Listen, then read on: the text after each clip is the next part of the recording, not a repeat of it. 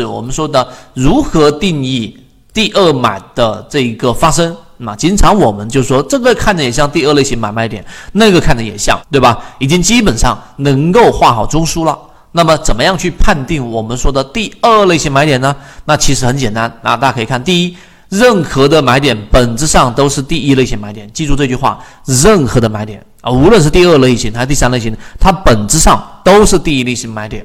为什么这么说呢？我这里面给大家画出来了。那你首先找到第二类型买点啊，就是刚才我们所说的这个位置，对吧？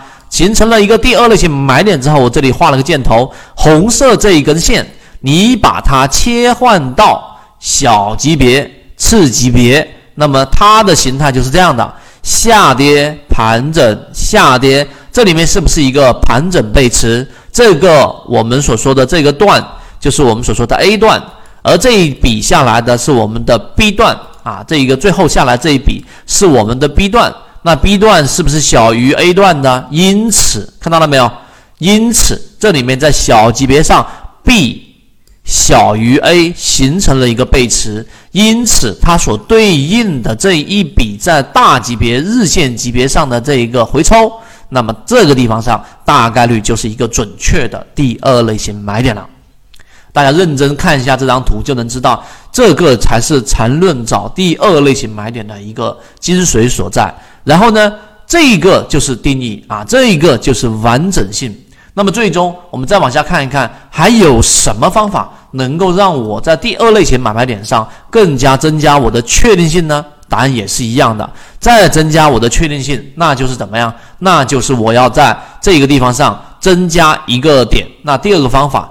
就是我们看，首先级别越小，它的确定性就越低。你在一个一分钟级别当中发现了一个第二类型买点，它极可能在五分钟或者十分钟左右就消亡了，因为一分钟它是一个太小时间周期的一个上涨和下跌和走势，所以它的不确定性非常高。那因此呢，我们一般情况之下不做小类型的这种，例如说一分钟的这一种。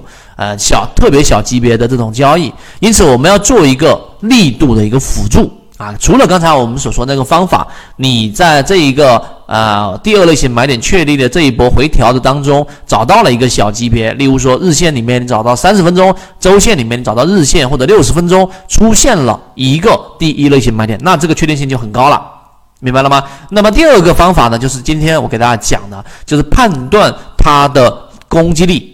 这个得回到我们在给大家讲解的上次说到的顶底分型那一讲里面所提到的力度，力度最强的，力度次强的，力度最弱的这个大阳线配着这个小阴线或者大阴线配着小阳线的这种中继类型的是最弱的啊，那你要区分好。那我们怎么样确定这个第二类型买点的准确性能够更高呢？那么我们用力度来确定，怎么判断？看到这是一个。我们说下跌过程当中的出现了一个底分型，对不对？在就是在同级别上，这个不是在次级别上，就就是在我们所说的，举个例子，这周线级别或者日线级别出现了这个底分型。那么这个底分型呢，它有可能是我们说的中继底分型，对吧？有可能随时被破坏掉。那么我们要引入第四根 K 线。这一根 K 线的特点呢，就刚才我们所说的力度。第一，它的开盘直接开在了第三根 K 线的中轴百分之五十以上，也就是我画的这一个箭头，这个绿色箭头，我给它辅增加，这是第三根 K 线的中轴，绿色箭头这个位置，它一开盘就在这之上了，那力度一定就已经是强的了。第二个就是它的收盘直接收到了第三根 K 线的极值以上。什么叫极值？就它的最高价。啊，它的最高价之上，它收盘收到了这里，那么这两点就确定了这个底分型的确定性更高。也就是说，你虽然说拿出了一根 K 线，可能百分之三或者是百分之二左右，或者百分之五左右的一个空间，给它来确定这个底分型的这一种稳定性跟力度。那么在这个第二类型买点把握了之后，那这一波上行至少就有一个百分之十、百分之十五左右的一个利润了。今天的分享就到这里。炒股要理性，吃鱼身中间部分，不要鱼头鱼尾都想吃。想要系统的学习，可以邀请加入到我们的实战圈子 B B T 七七九七七。